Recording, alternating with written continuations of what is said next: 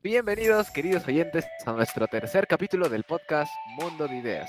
En este capítulo hablaremos sobre la gastronomía del Perú, la cual es reconocida mundialmente, y para poder tener un mejor entendimiento de esta, la dividimos en costa, sierra y selva, destacando tres maravillosos y exquisitos platos que les explicaremos a continuación.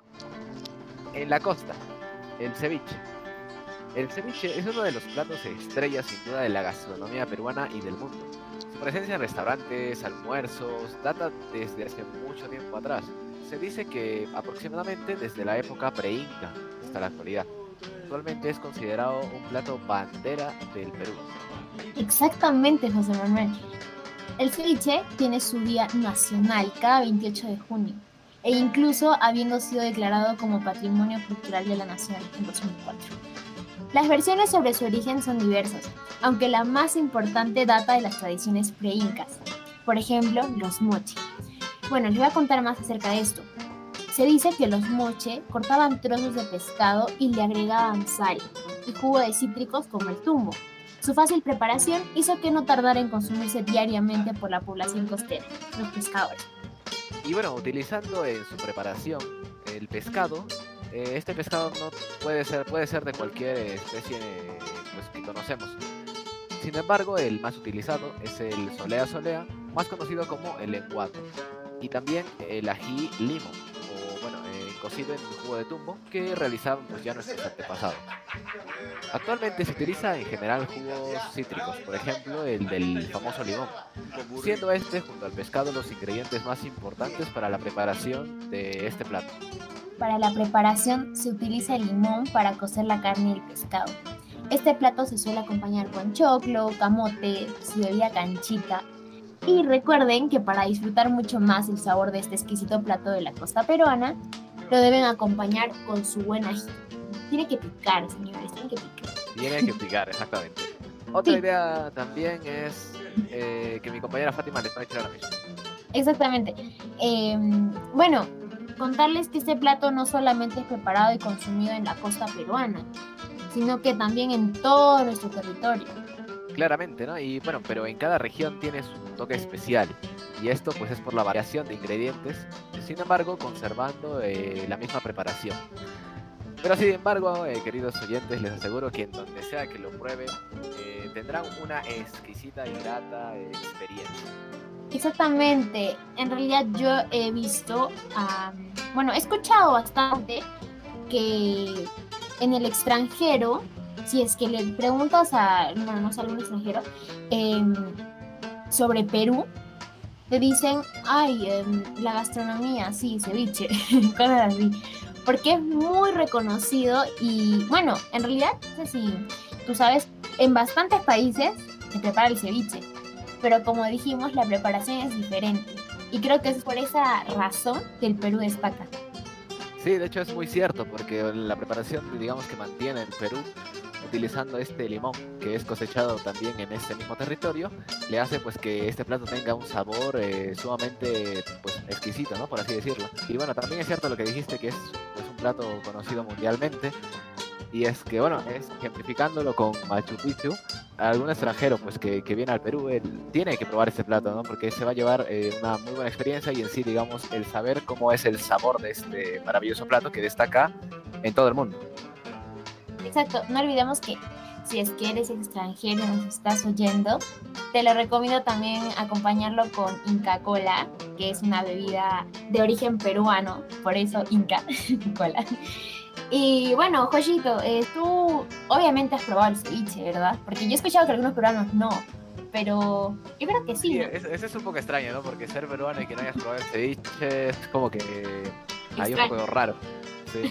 Pero sin embargo yo sí lo he probado y bueno, dándote un punto de vista, eh, dándote mi opinión, la verdad me gustó mucho. Al principio sí que pues, eh, no te acostumbras ¿no? a ese sabor un poco agrio que le da el limón sin embargo, mientras ya vas pues, comiendo, te, te acostumbras y empiezas a saborear bien el, pescado y es, muy rico, es muy rico. Exactamente. Y bueno, em, sin nada más que decirles, pues ojalá que, bueno, y si es que eres peruano y no has probado el ceviche, tienes que hacerlo. Totalmente recomendado si eres extranjero. Y bueno, muchísimas gracias por acompañarnos y vamos a seguir con los diferentes platos que nos ofrece Perú. Hola a todos nuestros oyentes. Vamos a hablar sobre el segundo plato, que es uno de los más conocidos y tradicionales del Perú, así que vamos a comenzar a hablar sobre esto. Este platillo es de los más tradicionales consumidos en toda la región de la sierra. Su origen se remonta hasta la cultura Wari y luego los incas, con el nombre Pacha, que significa tierra, y Manca, que significa olla, y su significado sería olla de tierra. Su origen se deriva de la huaita, el cual era un alimento preparado en un horno de piedras por los incas. En la actualidad se prepara cavando un hoyo en la tierra se coloca algunas piedras previamente calentadas en leña, se pone encima carnes maceradas y aderezadas, y se incluye papa, yuca, camote, choclo, queso o habas. Y bueno, por último se cubre con una capa de piedras calentadas y hojas de plátano, para luego cubrirlo con la tierra. Al pasar unas horas, aproximadamente entre 3 y 4, se desentierran los alimentos y el plato estará listo. El hombre andino veía la Pachamanca como una forma de rendir culto y hacer rituales a la tierra, en agradecimiento como pago a los dioses por las buenas cosechas y el honor a la fertilidad. Se le harán esto en medio de diversos ritos, ofreciéndoles algo a estos señores por todo lo que les habían brindado. Si bien este plato hasta la actualidad se sigue preparando en tierra, como ya habíamos explicado con el procedimiento de cómo era, también eh, se puede decir que se ha adaptado. Por ejemplo, si personas que no tienen donde cavar un hueco bajo tierra quieren preparar este plato, lo pueden hacer, pero ya no de la forma tradicional, sino a la olla. O sea, no sé si alguna vez, José, tú has probado la paca a la olla. Que claro, quizá no tendrá el mismo sabor porque no está eh, preparado de la manera tradicional que es bajo tierra, pero pues se conservan los ingredientes y bueno, toda la, preparación y el aderezo de, las carnes que, incluye la pachamanca. Claro, eh, más que nada ya ahora se prepara simplemente para disfrutarla, porque antes se preparaba como un rito, algo para los dioses.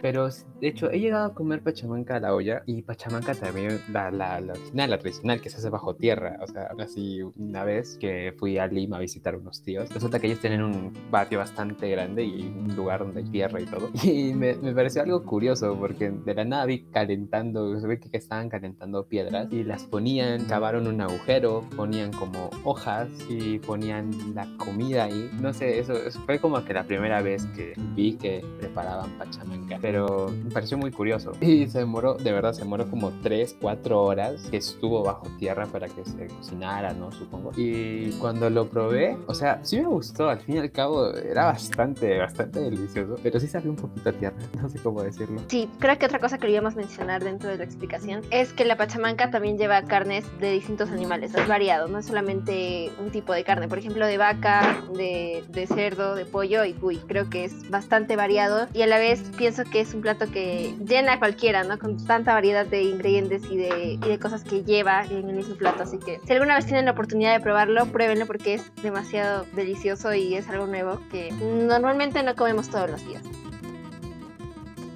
Wow, qué peculiar la forma con la cual se prepara la pachamanca. Quisiera tener la oportunidad de probarla algún día. Pero bueno, pasando al siguiente plato, tenemos al juane. ¿Alguna vez han escuchado hablar sobre este plato típico de la selva peruana? La verdad que sí, ya que es un plato muy representativo de ella, además de tener una variedad de ingredientes con un sabor tan peculiar. Yo la verdad sí he escuchado sobre este platillo, pero no sé muy bien su origen ni su preparación. Bueno, de eso venimos a hablarles hoy día. La gastronomía amazónica se caracteriza por reunir una gran cantidad de platos tan deliciosos como auténticos. La variedad de sus exóticos ingredientes, junto pues con las técnicas propias de la Amazonía, hacen de esta cocina uno de los mayores tesoros del Perú. De hecho, miles de turistas suelen llegar a esta región para conocer más sobre el origen de estos platos y deleitarse con su excelente sabor. Uno de los platos bandera es el juane. Este platillo tiene como origen las expediciones de inmigrantes de la costa y tierra peruana a Moyobamba. Este exquisito guiso de gallina primero se sazona con manteca, ajo, cebolla, comino y pimienta y luego se cubre con una planta típica de la zona llamada pijao.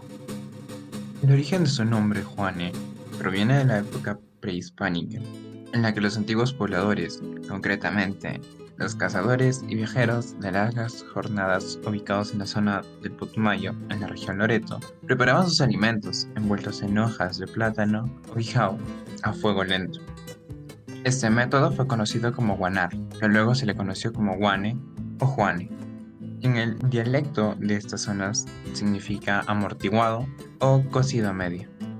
Se cuenta que fueron algunos misioneros católicos que decidieron, conmemoración, relacionar la forma redonda del Juane con la cabeza de San Juan Bautista. Es por esto que a día de hoy es muy consumido durante la fiesta de San Juan, que se celebra cada 24 de junio. Si bien pues se disfruta durante todo el año, en esta festividad es donde más se consume y se prepara con mayor esmero. ¿Conocen a alguien que haya probado el juane? De hecho, sí, mi mamá tuvo la oportunidad de probarlo y en serio le gustó mucho. Es más, hasta planea volver a viajar a la Amazonía solo para volver a deleitarlo. No conozco a nadie que haya probado, pero ahora sabiendo un poco más de su preparación y todos sus ingredientes, pues personalmente me da muchas ganas de probarlo. Es muy importante mencionar que los primeros juanes fueron preparados a base de yuca, pescado, callampa, siendo este un hongo comestible, y huevos de aves silvestres. Posteriormente, con la llegada de los españoles al territorio peruano, se incluyeron productos traídos de Europa, como la carne de gallina, aceituna, arroz y muchos de los condimentos que actualmente se conocen. Es bastante curioso el cómo, debido a la llegada de los españoles, se tuvieron que usar una mayor variedad de ingredientes en este plato típico, ya que este plato existía antes de la llegada de los españoles. Entonces, es bastante curioso cómo va transformándose a base de la mezcla de nuevas culturas o de alguna forma por, por este hecho ¿no? que pasó en Perú, en la conquista, y cómo ha ido evolucionando hasta el día de hoy. Así es. Debido a esta llegada de los españoles, se pudo producir variedades de- del Juan, siendo pues un plato muy representativo de la selva, como fue dicho antes, con muchos sabores en el cual puedes elegir. De hecho, también es un plato también exótico, por así decirlo, ya que, pues como mencionaron, su preparación es bastante peculiar. El cómo lo envuelven en la hoja de plátano. Y la verdad, de tan solo escuchar su preparación y sus ingredientes, me han dado muchas ganas de pues, viajar a la selva peruana y poder probarlo. Y a ti, Junior y Stephanie, mm, ¿qué les ha causado este, este plato? O sea, ¿les ha dado ganas de probarlo? O tal vez no es tanto de su gusto. Pues al tener una variedad de ingredientes, como pues bueno, siendo uno de los primeros en cambiar su el, el plato principal se podría decir, o el ingrediente principal, mejor dicho, el pescado, el yuca o el callampa, ahora siendo también de pollo, pues la verdad es muy peculiar ya que está envuelto con hojas de plátano y daría ganas de probarlo, la verdad. Yo la verdad no conocía casi nada de este plato, pero sí lo he escuchado en repetidas ocasiones. Pero ahora que conozco más pues, su preparación y todos los ingredientes que llevan, suenan realmente ricos y pienso que tal vez algún día podré ir a la selva peruana a conocer y de paso probar los exquisitos tradiciones que tiene la selva. De hecho, al ser un plato que ha sido pues variado, que sus ingredientes son bastantes y pueden ser diferentes, también llega al alcance de más personas ya que no todos tenemos los mismos gustos. Entonces, al haber más ingredientes, pues también permite que más personas con diferentes gustos puedan consumirlo y que sea de su agrado. Y eso pues me parece muy buena idea. Y fuera que para el turismo es uff. Claro, estaría bastante bien para las personas que tienen diferentes tipos de gusto, ¿no? Pues uno no puede eh, evitar probar este plato tan exquisito. Realmente ha sido un episodio lleno de cultura y sabores. Espero puedan probar estos platos y si ya lo han hecho, coméntenos qué les ha parecido. No olviden seguirnos en redes como arroba mundo de ideas y no olviden, comparte momentos, comparte ideas.